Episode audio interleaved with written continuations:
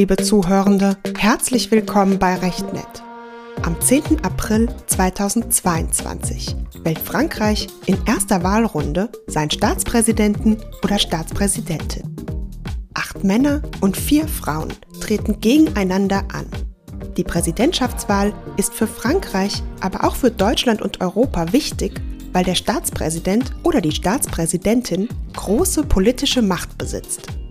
Außerdem besteht wie bei der letzten Wahl 2017 auch dieses Mal wieder die Gefahr, dass Marine Le Pen, Vorsitzende der rechtsradikalen Partei Rassemblement National, zumindest in die zweite Wahlrunde kommt oder sogar Präsidentin wird.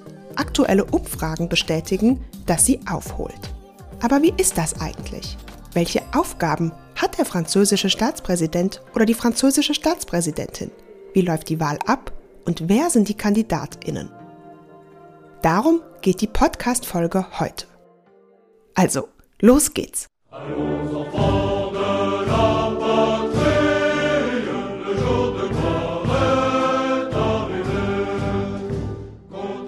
Der französische Staatspräsident oder die französische Staatspräsidentin, also genau übersetzt Präsident oder Präsidentin der Republik, der Président de la République oder die Präsident de la République, die gab es bis jetzt nur noch nicht, wird in allgemeiner und direkter Wahl gewählt. Die Amtszeit beträgt fünf Jahre. Eine Wiederwahl ist immer wieder möglich. Allerdings dürfen in Frankreich nur maximal zwei Amtszeiten direkt aufeinander folgen. Die Wahl findet nach dem absoluten Mehrheitswahlrecht in zwei Wahlgängen statt, von denen der erste eben jetzt am 10. April ist. Im ersten Wahlgang ist gewählt, wer die absolute Mehrheit der abgegebenen Stimmen erhält, also über 50 Prozent. Erreicht keiner oder keine der BewerberInnen die absolute Mehrheit, findet zwei Wochen später ein zweiter Wahlgang statt.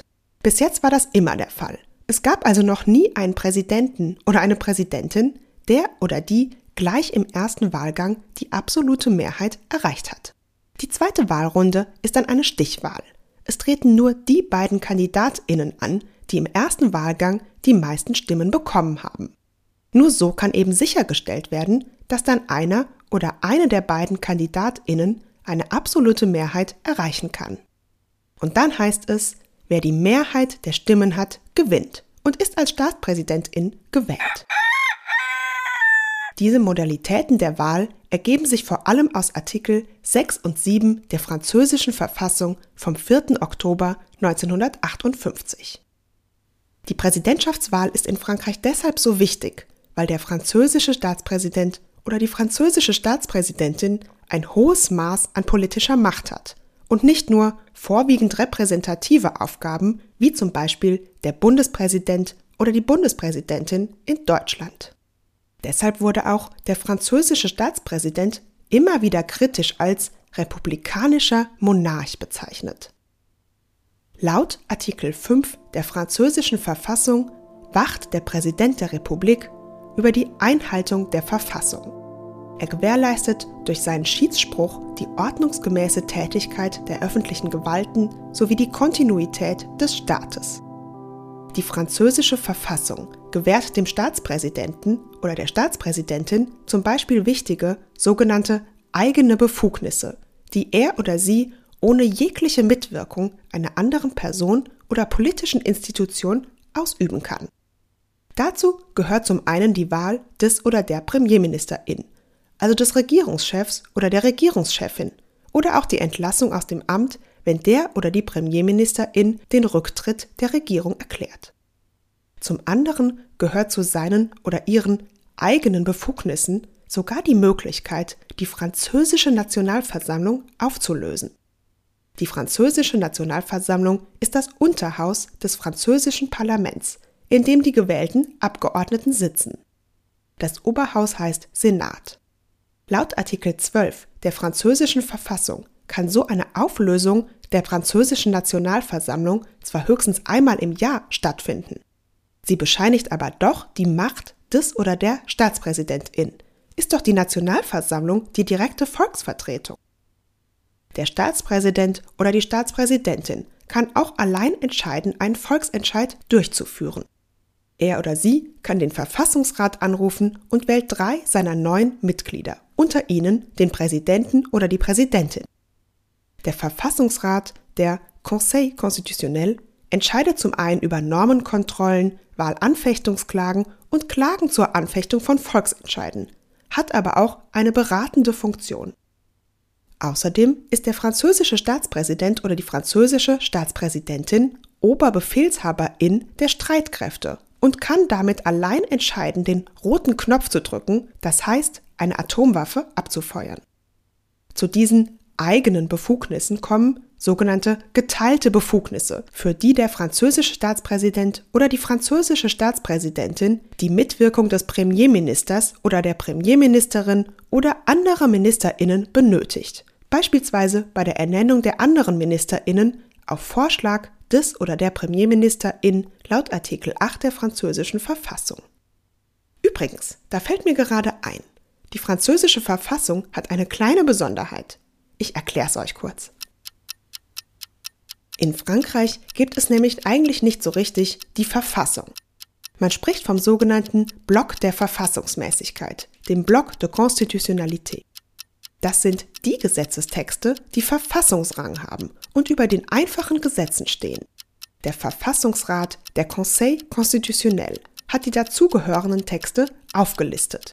Ihm zufolge gehören zum Block der Verfassungsmäßigkeit die gesamte aktuell geltende französische Verfassung der Fünften Republik vom 4. Oktober 1958 einschließlich ihrer Präambel, aber eben auch drei weitere Texte. Die Erklärung der Menschen- und Bürgerrechte von 1789, die Präambel der Verfassung von 1946 und auch die Umweltcharta von 2004. Das heißt, in Frankreich gibt es sozusagen mehrere Texte, die die Verfassung im weiten Sinne darstellen. Alles klar? Wir haben also gesehen, der französische Staatspräsident oder die französische Staatspräsidentin hat wichtige Befugnisse. Deshalb ist auch die Präsidentschaftswahl in Frankreich so wichtig. Allerdings gaben bei einer Umfrage von Januar 2022 der Welle 13 des sogenannten Vertrauensbarometers im Auftrag des Politikwissenschaftlichen Rechercheinstituts des Instituts für politische Studien, also des Centre de Recherche Politique de Sciences Po, Sciences Po, Civipov, nur 6% der Befragten an, der Institution des Präsidenten oder der Präsidentin stark zu vertrauen. 32% gaben an, ihr eher zu vertrauen als nicht. 30% gaben an, ihr eher nicht zu vertrauen und 29% gaben an, ihr überhaupt nicht zu vertrauen. 3% äußerten sich nicht. Das heißt, die Mehrzahl der Befragten hat kein Vertrauen in die Institution des Präsidenten oder der Präsidentin. Dem aktuellen Staatspräsident Emmanuel Macron stark zu vertrauen, gaben nur 5% der Befragten an. Ihm eher zu vertrauen als nicht, gaben 30% an. 30% gaben an, ihm eher nicht zu vertrauen und 36% gaben an, ihm überhaupt nicht zu vertrauen. 2% gaben an, ich weiß es nicht.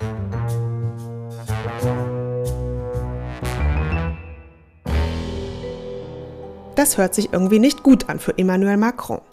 Dennoch tritt er mit dem Wahlslogan Avec vous, also mit euch, auch dieses Mal wieder zur Wahl an. Und er hat sogar gute Chancen, sie zu gewinnen. Bei aktuellen Umfragen liegt er vorn.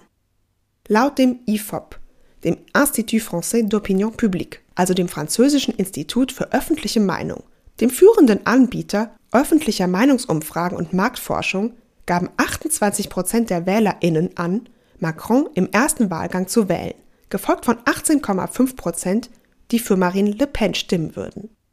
Laut einer anderen Studie des BVA, ein französisches Studien- und Beratungsunternehmen und Experte in Verhaltenswissenschaften, liegt Macron sogar bei 30 Prozent, Marine Le Pen bei 18 Prozent.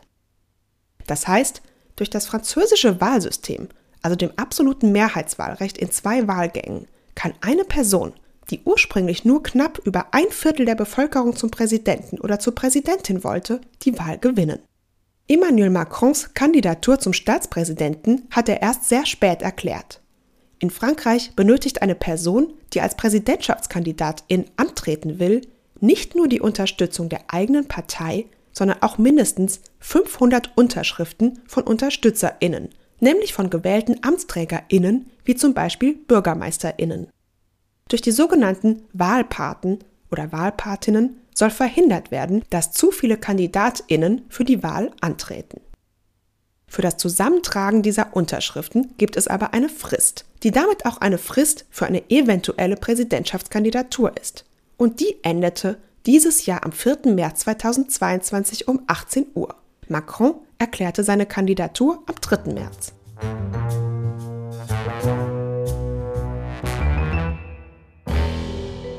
2017 hatte Macron mit 39 Jahren als jüngster Staatspräsident der Französischen Republik gegen Marine Le Pen gewonnen, die der rechtsradikalen Partei Rassemblement National, also Nationale Vereinigung, vorsitzt.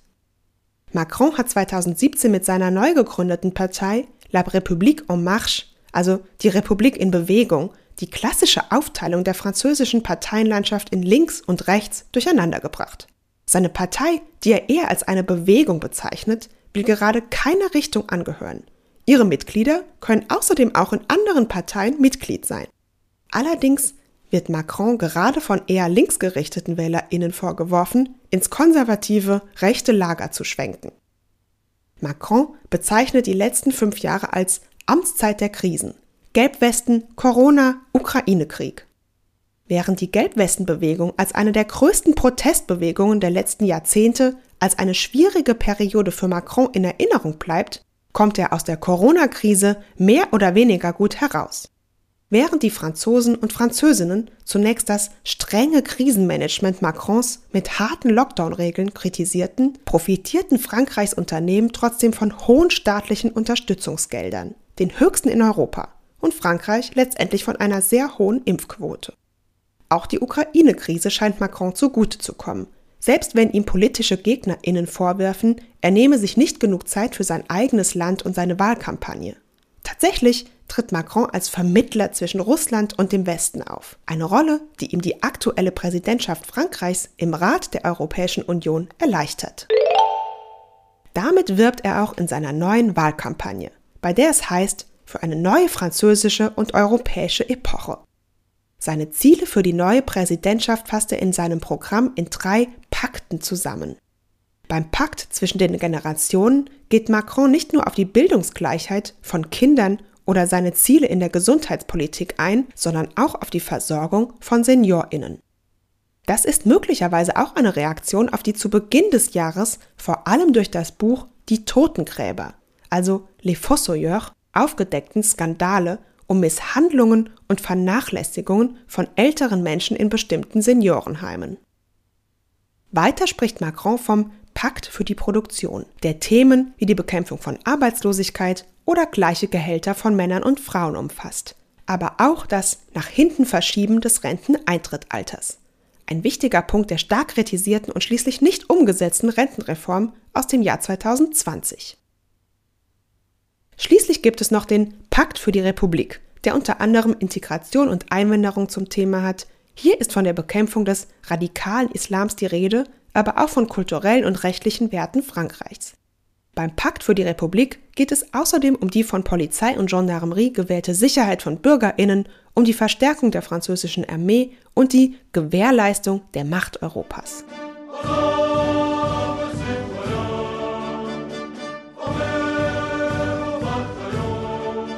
Aber was interessiert die Französinnen und Franzosen selbst bei der Wahl? Laut einer Umfrage des IFOP für Südradio und in Partnerschaft mit Fiducial Ende August 2021 steht an erster Stelle die Gesundheit. 83 Prozent der Befragten gaben an, dass dieses Thema für sie bei der nächsten Präsidentschaftswahl und den Wahlkampagnen von besonderer Wichtigkeit wäre. Es folgten mit jeweils 73 Prozent Bildung sowie das Thema Sicherheit und Kampf gegen den Terrorismus. Laut einer aktuelleren Umfrage des BVA vom 18. März 2022 steht die Kaufkraft mit einem Interesse von 73 Prozent der Befragten an erster Stelle, gefolgt von Gesundheit mit 70 Prozent und der ökonomischen Situation Frankreichs mit 61 Prozent.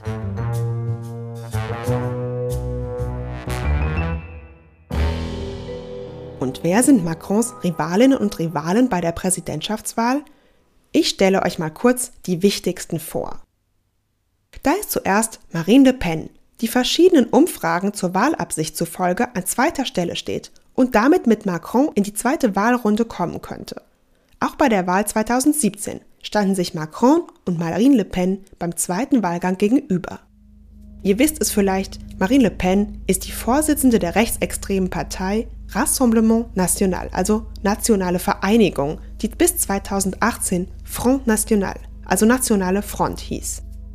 Marine Le Pen ist die Tochter des rechtsextremen Politikers und Holocaustleugners Jean-Marie Le Pen, der bis 2011 Vorsitzender des Front National war, mehrfach wegen rassistischer und antisemitischer Äußerungen rechtskräftig verurteilt wurde und dann 2015 wegen schwerer Verfehlungen aus der Partei ausgeschlossen wurde. Um die Partei vom Schatten ihres Vaters zu befreien, wurde sie deshalb auch von Marine Le Pen umbenannt. Entdämonisieren nannte sie das. Heute wird Marine Le Pen mit Patriotismus, Frankreichliebe und vermeintlich leichten Antworten auf die Probleme der Französinnen und Franzosen im Stil von Die Flüchtlinge sind an allem schuld. Tatsächlich scheint Macron mit seinem elitären Verhalten einige Französinnen und Franzosen abzuschrecken und ein weniger enges Verhältnis zur Bevölkerung zu haben als Marine Le Pen. So gab bei einer IFOP-Umfrage 34 Prozent an, Marine Le Pen kenne und verstehe ihr alltägliches Leben. Bei Macron waren es nur 27 Prozent. Marine Le Pens Wahlslogan heißt M la France, was wohl ein Wortspiel sein soll. Der Buchstabe M, der Anfangsbuchstabe von Marine, wird wie M, also Liebe, ausgesprochen. Und der Satz heißt dann entweder gelesen wie M, wie der Anfangsbuchstabe von Marine, Frankreich, oder gesprochen Liebe Frankreich. Bei ihrem Wahlprogramm hat sie ein sogenanntes Triptychon aufgestellt. Protection, Projection, Transmission. Schutz, Projektion, Weitergabe. Marine Le Pen verspricht Schutz durch einen strategischen, schützenden Staat. Projektion durch eine Vorbereitung Frankreichs auf politische, ökonomische, ökologische und zivilisatorische Herausforderungen und Weitergabe von Werten und des nationalen Erbes an die zukünftigen Generationen.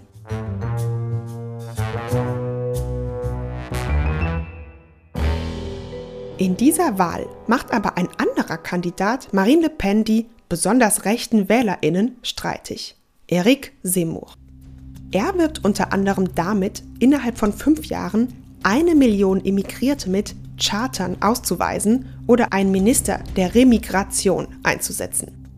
Das heißt, seine politische Richtung ist offen rechtsradikal, vor allem Muslime und Musliminnen sind das Ziel seiner ausländerfeindlichen Vorhaben.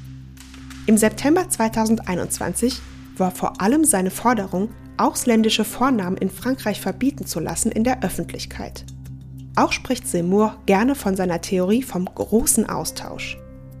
Er wurde bereits rechtskräftig wegen rassistischer Äußerungen verurteilt. Zuletzt wurde er am 17. Januar dieses Jahres von einem Pariser Gericht wegen seiner Äußerungen im Fernsehen unbegleitete Minderjährige seien alle Diebe, Vergewaltiger und Totschläger verurteilt. Er will gegen diese Verurteilung Berufung einlegen. Erik Seymour, der übrigens aus einer jüdischen Familie algerischer Herkunft stammt, ist eigentlich Journalist. Bekannt wurde er vor allem durch seine Mitwirkung als Redakteur an der beliebten Fernsehsendung On n'est pas couché, übersetzt ungefähr mit Wir liegen noch nicht im Bett, oder der Sendung Face à l'info, was so viel wie Im Angesicht der Info heißt.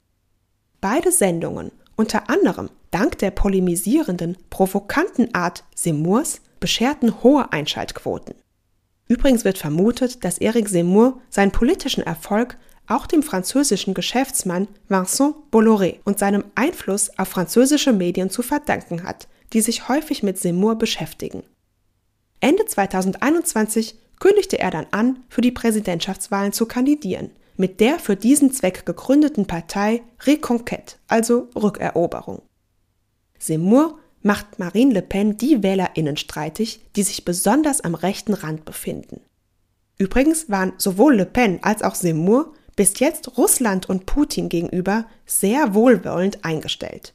Seymour bezeichnet Putin im aktuellen Ukraine-Krieg zwar als Aggressor, macht aber auch die NATO, gerade auch durch ihre Präsenz in Osteuropa, verantwortlich für den Krieg.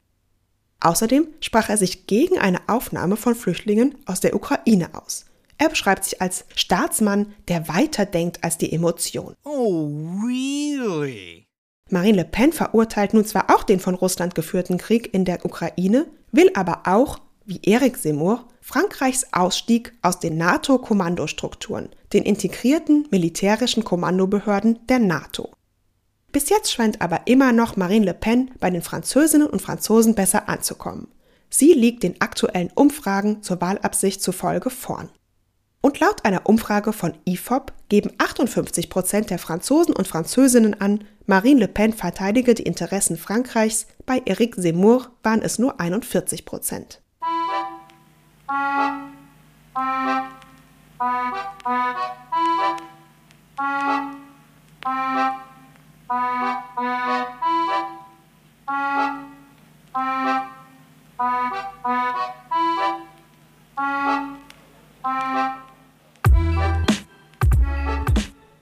So, das waren die Kandidaten und Kandidatinnen, die die Aussicht haben, zumindest in die zweite Wahlrunde zu kommen.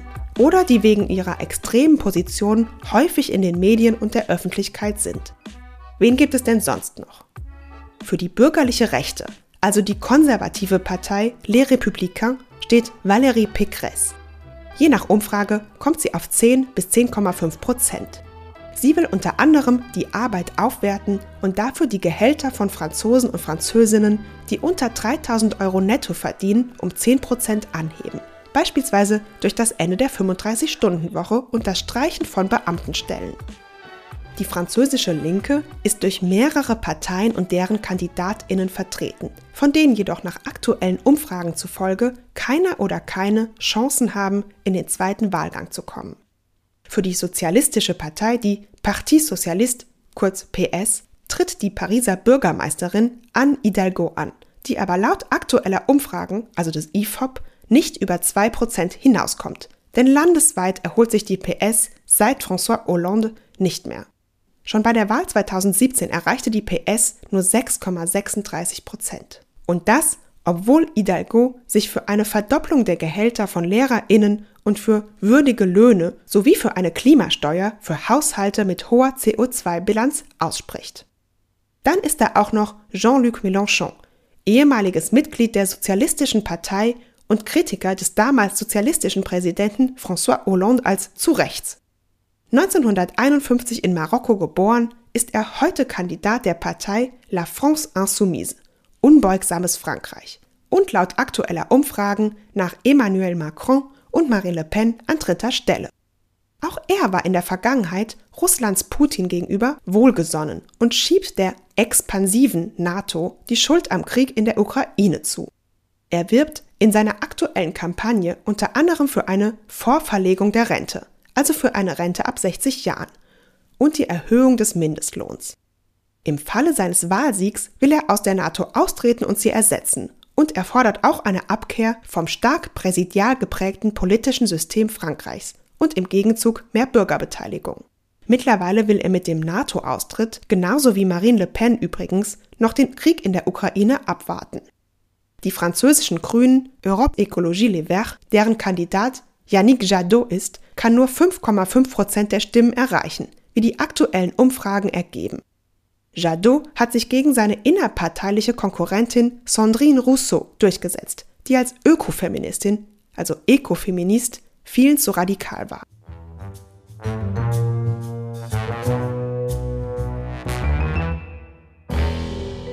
Vor allem wird der Linken, den verschiedenen Parteien vorgeworfen, keine gemeinsame Programmatik aufgestellt zu haben, die es mit der politischen Rechten aufzunehmen vermag. Sogar eine Art parteiübergreifende, inoffizielle Vorwahl der Basis, die Primaire Populaire, wurde organisiert. Gewonnen hatte sie die ehemalige Justizministerin Christine Taubira, die sich zuvor als Präsidentschaftskandidatin erklärt hatte. Doch die Mehrheit der Kandidatinnen will das Ergebnis nicht anerkennen und die Vorwahl, die den Rivalitäten in der zersplitterten französischen Linken ein Ende setzen sollte, ist wirkungslos. Von den anderen Parteien wollte niemand, Überraschung, seine oder ihre Kandidatur zugunsten von Tobira zurückziehen. Letztendlich konnte Tobira dann die 500 Unterstützungsunterschriften nicht zusammenbringen und zog ihre Kandidatur für die Wahl im April zurück. Das heißt, bei dieser inoffiziellen Vorwahl der Basis hat eine Person gewonnen, die jetzt gar nicht Kandidatin für die offiziellen Wahlen sein kann. So, und wer wird jetzt im April Präsident oder Präsidentin von Frankreich? Tja, das kann ich euch leider auch nicht sagen. Da müssen wir wohl noch ein bisschen abwarten. Zu hoffen ist nur, dass sich die Französinnen und Franzosen nicht von zu leichten Antworten rechtsextremer Parteien verführen lassen. Und selbst wenn Emmanuel Macron noch einmal gewählt wird, eine dritte Amtszeit ist ausgeschlossen. Was kann er in den nächsten fünf Jahren verändern?